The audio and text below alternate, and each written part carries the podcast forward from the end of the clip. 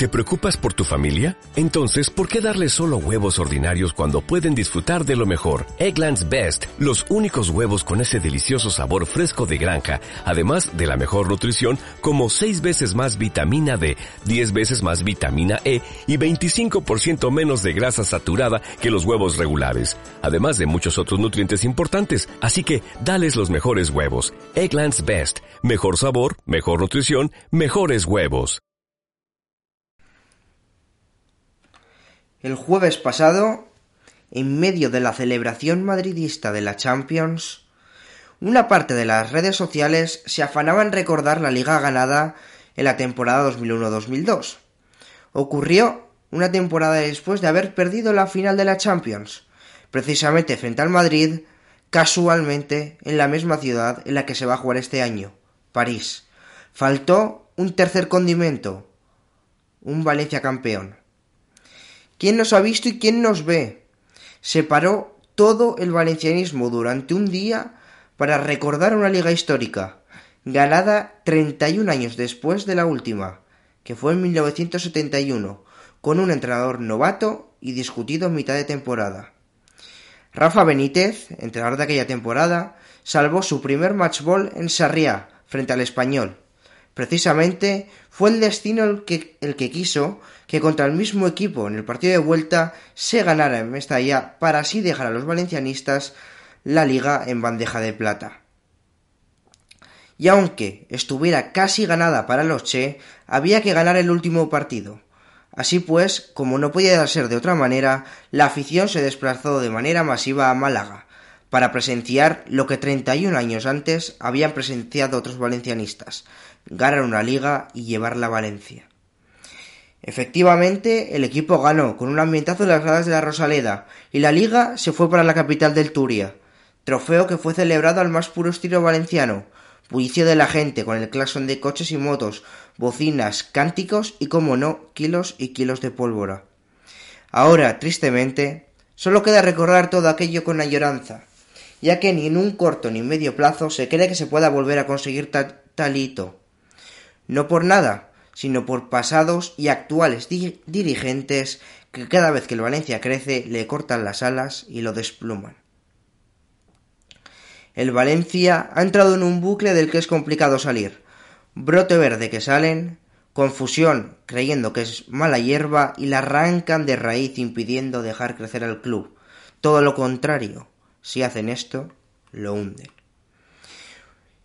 Por último, un dato verdaderamente triste es que desde la, desde la temporada 84-85, temporada del descenso, en Valencia, en un ratio de tres temporadas, siempre había conseguido meterse al menos en una en Europa. Este año cumple el dato que nadie quería oír. Es la primera temporada desde aquella que eh, esto ocurre, que no se clasifica para competiciones europeas. Lo peor es que esto no pinta que vaya a mejorar. Así que, para no deprimirnos, miremos el pasado para olvidar el presente.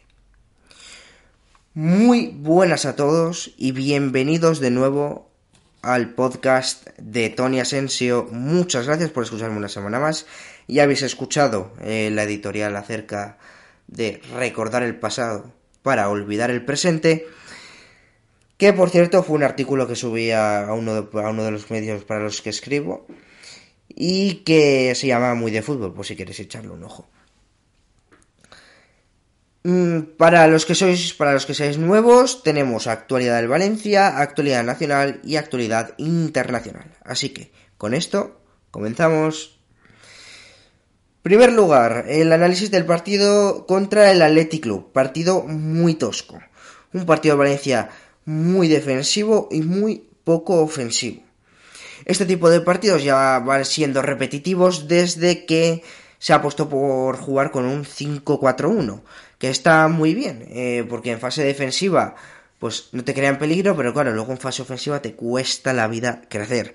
Yo la verdad es que pues eh, me he sentido curioso por todas estas cosas de la táctica y tal y he buscado pues alguna solución que pudiera ser buena para el Valencia. Entonces, lo mejor que he encontrado ha sido que en los laterales se metan hacia arriba, bueno, que al final es lo que tienen que hacer en fase ofensiva, avanzar y pasar la línea del centro del campo para tener más presencia de jugadores en fase ofensiva, pero claro, ahí está el problema, que son laterales, que no son bandas ni nada, son laterales, entonces tienen una proyección, digamos, una mentalidad más defensiva que ofensiva. Y claro, todo esto es muy fácil decirlo, pero... Mmm, es muy complicado hacer las cosas como son, porque claro, yo aquí opino y veo cosas en abstracto, pero cuando tratas con, con humanos, pues entiendo que es mucho más complicado eh, llevar a cabo, plasmar la idea. Además, a todo esto también ya sabemos lo que influye. Para este tipo de juego se necesitaría de un buen lanzador, un, lo que en fútbol americano, ahora que se lleva tanto aquí en España, es un quarterback, ¿no? Pues aquí en Valencia también necesitaríamos ese quarterback, ese tío que tenga un buen trato de balón, que pueda meter un balón al espacio y mandar a correr a los laterales o a la gente de arriba para así crear un poquito más de daño. Pero ¿qué pasa? El problema de siempre, que con una planificación deportiva terrible, pues no lo tenemos. Así que, pues bueno, tendremos que resignarnos a lo que hay, que es defender bien y luego, pues, intentar sacar un gol de media o un tercio de ocasión que se nos presente. Mm, voy a ahora voy a voy a leeros unas estadísticas, ¿vale? Que son en el partido contra el Athletic Club, ¿vale? Tuvimos cuatro tiros, de los cuales solo uno fue a puerta. El Athletic, eh, diez tiros, de los cuales cinco fueron a puerta. Y respecto de los expected goals, que son goles esperados, los goles esperados son una, métrica que se utiliza pues a través de la calidad que se han tenido que se ha tenido mediante las ocasiones que se han generado pues cuanta más clara ha sido pues eh, se dice que de esa ocasión se esperaba un gol no pues al final esa métrica lo que mide es eso según la calidad de la ocasión cuántos goles has merecido los expected goals para el Athletic Club fueron de 2,06 y para el Valencia de 0,17. Aquí se ve la nula y pobre actuación ofensiva que tuvo el equipo en, en ataque. O sea, 0,17 de, de posibilidad de meter un gol a través de las ocasiones que creaste. Terrible, o sea, es absolutamente terrible. ¿Y quién evita ese 2,06? El de siempre, el que está muy bien esta temporada, Georgi Mamardashvili, que volvió a salvar y también, como se dice lo bueno, se dice lo malo. Maxi no dio una buena, no le dio ninguna ventaja al equipo. Mi opinión de, este jugador es que pues tendría que ser un jugador de segundas partes y que jugara de boya, eh, que jugara arriba, aguantar, a prolongar jugadas eh, y para ello jugar con dos tíos habilidosos que saben atacar el espacio como Gonzalo Guedes o Brian Hill y también en segunda línea, por supuesto, Carlito Soler. Habiendo mencionado el nombre de Brian Hill, eh, yo ahora tengo una pregunta. ¿Qué pasa con Brian? ¿Por qué de repente jugaba, lo jugaba todo y ahora ya no juega nada? No tengo ni idea, pero es que lo jugaba todo y ya se ha ido, no sé si es que se ha ido deshinchando, ¿no? Porque de repente ya no juega. O sea, yo, claro, está claro que nosotros solo vemos los partidos y no vemos los entrenamientos, que no podemos juzgar solo en base a los partidos, pero a mí es que con lo que había de los partidos, a mí era un jugador que sinceramente me gustaba y siempre tenía cosas diferentes. Evidentemente todos los jugadores pasan por ciertos momentos en los partidos en los que a lo mejor no toca un balón, pero a mí la verdad es que el tramo en el que estaba bien me parecía un jugador absolutamente diferencial en el equipo. Ahora bien, tiene que ser Bordalás que por alguna razón no lo pone. Habiendo acabado el análisis ya del, partido contra el Athletic Club, vamos a ver cómo está el equipo liga. El equipo está décimo, ha sacado 3 de los últimos 15 puntos, actuaciones muy pobres, mm, en un total de 44 puntos que llevamos, Y por encima tenemos al Celta de Vigo. O sea, no, eh, disculpadme. Estamos un punto por encima del Celta de Vigo y dos puntos por debajo de Osasuna. Llevamos 49 goles en contra y 45 a favor. 49 goles en contra supone que somos el quinto sexto, ahora no recuerdo bien, peor equipo defensivo de la liga.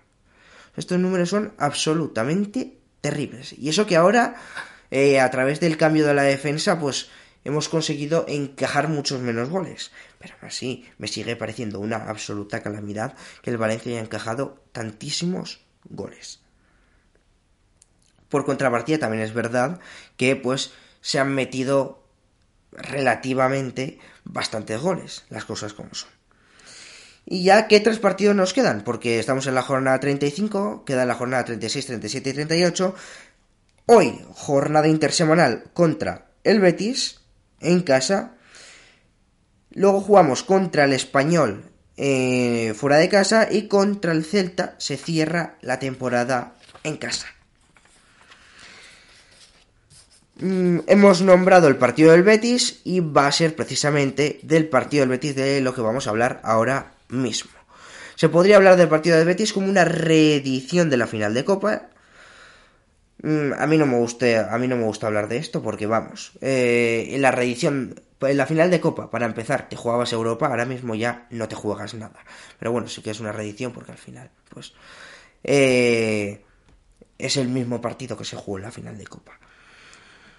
Respecto del Betis, el Betis viene de perder frente al Fútbol Club Barcelona y de ganar el Atlético de Madrid. Eso que supone que se le pone bastante en chino a la Champions. Está a 6 puntos y, hay, y faltan 9 puntos por jugarse. Mm, datos. Es el tercer mejor equipo visitante. La, mitad de su puntuación la han sacado fuera de casa. Con 8 victorias, 18 goles en contra y 25 goles a favor. Son el sexto mejor equipo defensivo, el quinto mejor ofensivo y de los últimos 15 puntos han sacado 5. Su última victoria como visitante fue frente al Cádiz en abril. Y ahora vayamos a ver un poco cómo llega de lesiones y qué posible 11 podría sacar el Betis frente al Valencia hoy. Las lesiones son Montoya, Bellerín, que hasta ayer estaba en duda, parecía que podía llegar, pero al final es baja, Camarasa y Claudio Bravo. El 11 que puede presentar el Betis es en portería Ruiz Silva, por la izquierda Miranda, centrales Barta, Bartra y Petzela, por la derecha Sabalí.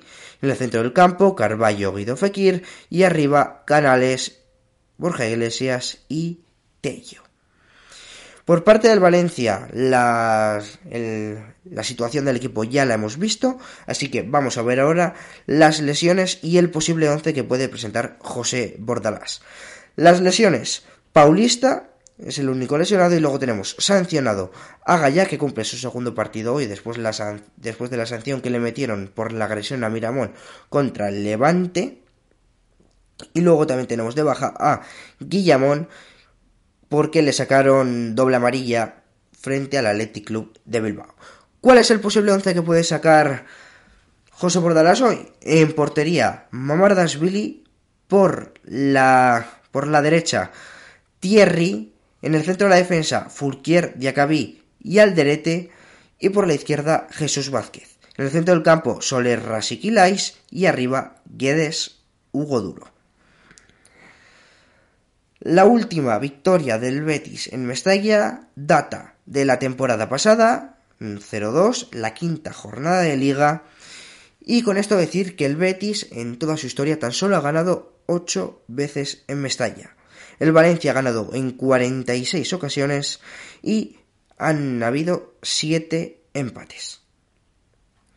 Cerramos ya todo el apartado deportivo, es decir, análisis del análisis situación del equipo y previa del partido contra el Real Betis Balompié y pasamos ahora al mercado del Valencia Club de Fútbol. Tenía yo aquí apuntado, según la SER, Murti llamó a Ángel Torres para ejecutar la opción de compra por Hugo Duro. Pues efectivamente, hace un rato se ha hecho oficial que Hugo Duro es nuevo jugador del Valencia por esa opción de 4 millones hasta 2026.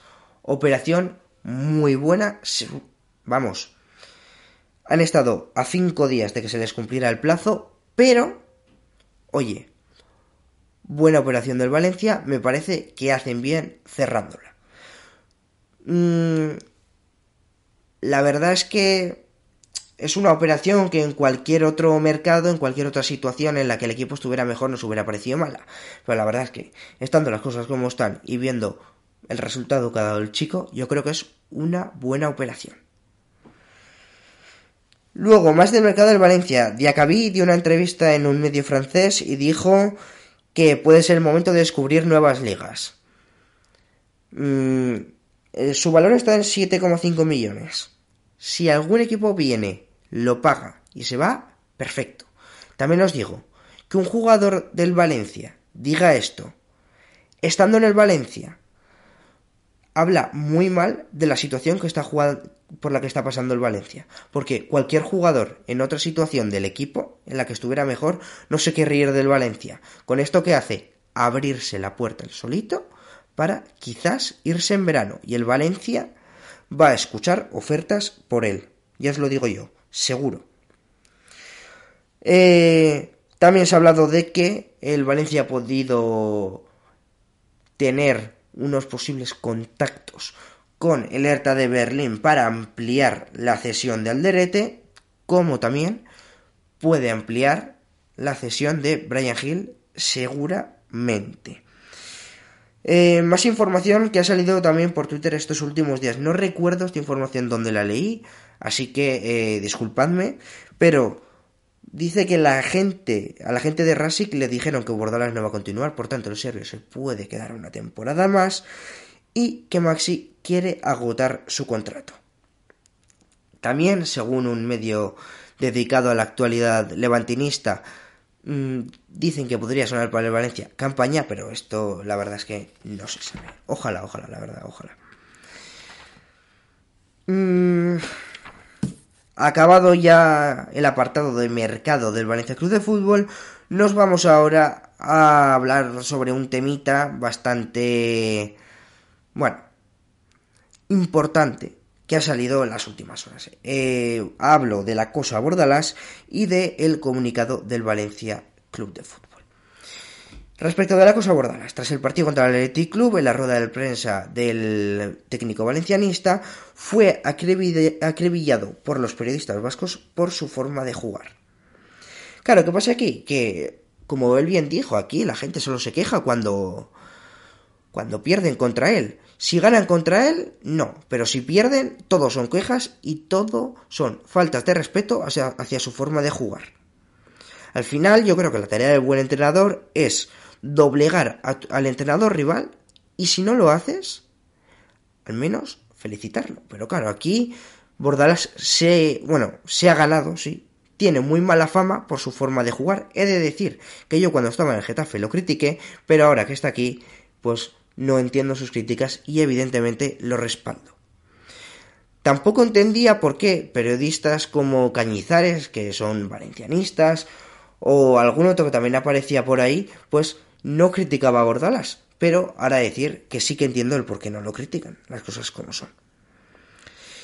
Y luego, mm, también me parece un problema bastante gordo que comentó uno de los periodistas de aquí de la ciudad de Valencia que cubre la actualidad eh, valencianista y es que muy pocos periodistas acuden a los desplazamientos del equipo y esto favorece a que cuando el entrenador sale en rueda de prensa cuando ha jugado como visitante se enfrente a las preguntas de los periodistas que cubren la actualidad del equipo local. Entonces, claro, mm, si esto pasa, pues eh, al final ocurre lo que ocurre, que es que abordarás lo acribillan en rueda de prensa, también te digo. Yo soy él y a la segunda falta de respeto hago ¡pum! Yo me cago en todos vosotros, me levanto y me voy. No respondo ninguna pregunta más. Y luego podrá, bueno, acarreará las consecuencias que acarreará. Pero yo no voy a permitir esta falta de respeto. Eso es lo que yo haría si hubiera sido Bordalás el sábado. Demasiado educado fue contestando a todas las preguntas. Vamos a ver ahora el comunicado que emitió el Valencia a raíz de, de este acribillamiento mm, periodístico al, al mister del Valencia. Comunicado oficial, respeto a Bordalás y al Valencia Club de Fútbol. El Valencia Club de Fútbol lamenta y condena la campaña de acoso y derribo que está recibiendo nuestro entrenador José Bordalás y nuestro equipo a lo largo de la temporada. Una corriente adversa alimentada también por algunos medios de comunicación y cuyo único propósito es hacer daño al técnico y al equipo. Y que ha llegado a propiciar insultos muy graves por parte de varias aficiones contrarias hacia nuestro entrenador además de crear también una corriente negativa para tratar de condicionar al estamento arbitral. Por este motivo, desde el club solicitamos el mayor respeto hacia nuestro técnico y nuestra plantilla. Hablar de... Claro, aquí ponen el condicionamiento arbitral. El condicionamiento arbitral, aquí lo meten como si esto fuera eh, el principal problema del Valencia toda la temporada. Cuando lo ha sido, pero no ha sido el principal. Luego, Mm, el comunicado llega tarde, pero llega bien. Por fin han utilizado un medio tan poderoso como es un comunicado oficial de un club para algo bueno, para algo mm, para defender sus propios intereses y los de la gente que lo representan, es decir, Bordalás y su equipo. Por fin el Valencia ha hecho algo bueno. Pero, como siempre, el comunicado llega tarde y es quizás un poquito escueto. Las cosas como son. Y también os digo otra cosa. Piden que no se falte el respeto al entrenador cuando los primeros que faltan el respeto al entrenador son ellos. Porque, según información de también de General de Pie, Héctor Gómez, dice que el Valencia ha contactado con otros entrenadores, quizás para una posible marcha de Bordalás al final de temporada. Esto no lo sabemos. Y quinto y último tema de la actualidad del Valencia, mm, vuelvo a mencionar a un periodista que siempre estoy mencionando aquí, que es Héctor Gómez, otra vez. Eh, y es que él ya adelantó un nombre de un director deportivo, el Valencia salió con un comunicado a desmentirlo y ayer dijo que el entorno de Jorge Méndez le comunicó a él, bueno, él, él, por supuesto como buen periodista habla con mucha gente eh, de del entorno del fútbol y le dijeron que ningún director deportivo quiere venir si está en el Murti. Pero claro, ¿cuál es el problema? Que Lim, eh, como está comido de la cabeza por Anil Murti, pues no lo quiere echar porque Anil Murti parece que todo lo que pasa aquí lo relativiza y le dice todo lo bueno, que no sé qué es lo bueno, que está haciendo él por el club.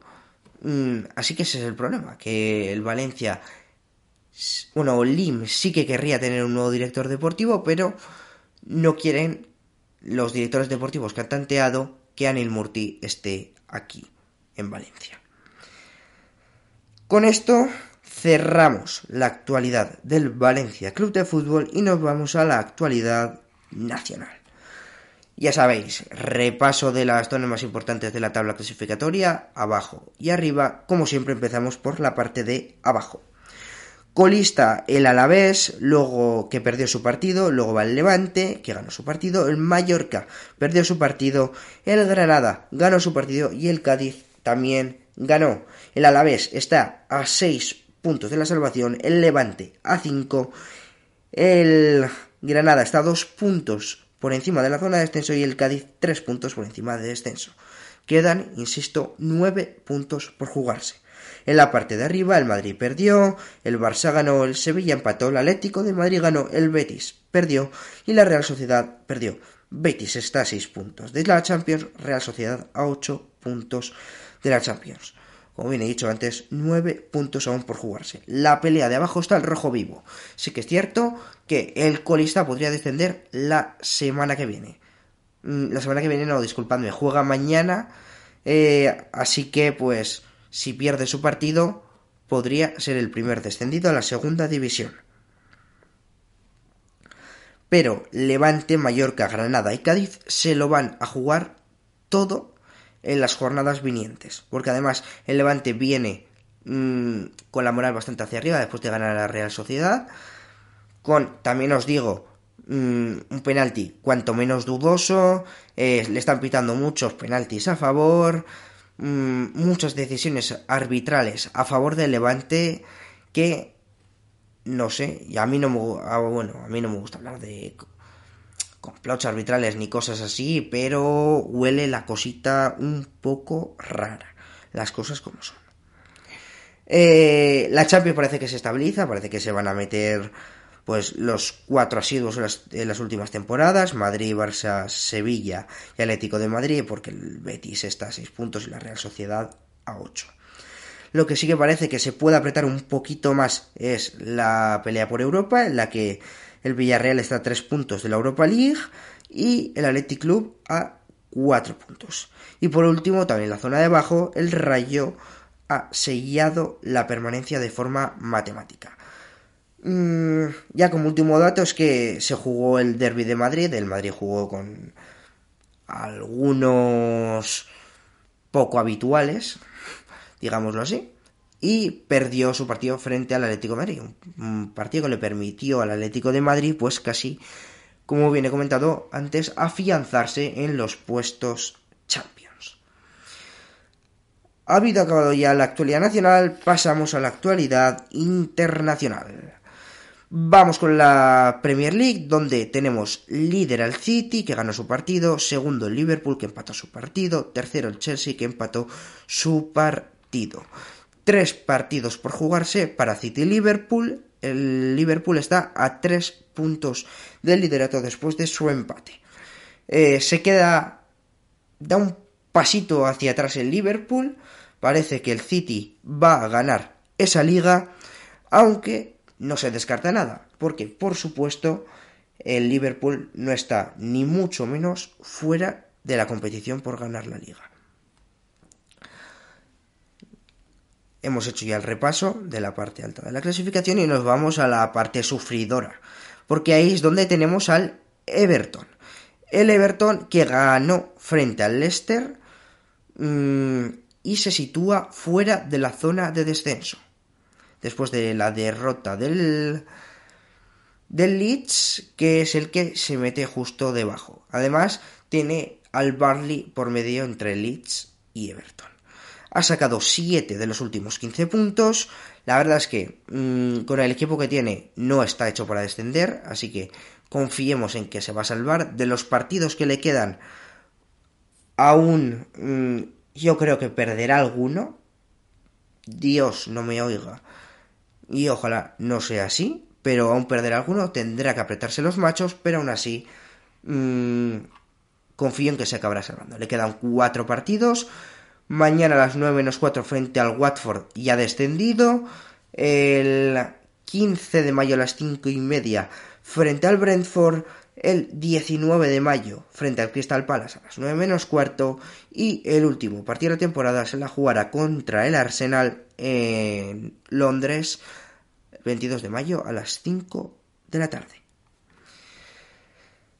La verdad es que mm, respecto del Everton, y ya con esto acabo y cierro la Premier, mm, me parece que la afición está siendo muy fiel al equipo no le está poniendo ningún aprieto, todo lo contrario, están empujando y con esto se está demostrando que la afición del Everton es una de las aficiones más infravaloradas de Inglaterra. Tan solo hace falta ver un partido del Everton ahora y poner el sonido ambiente que te da razón para ver lo buena afición que somos, la afición Toffee.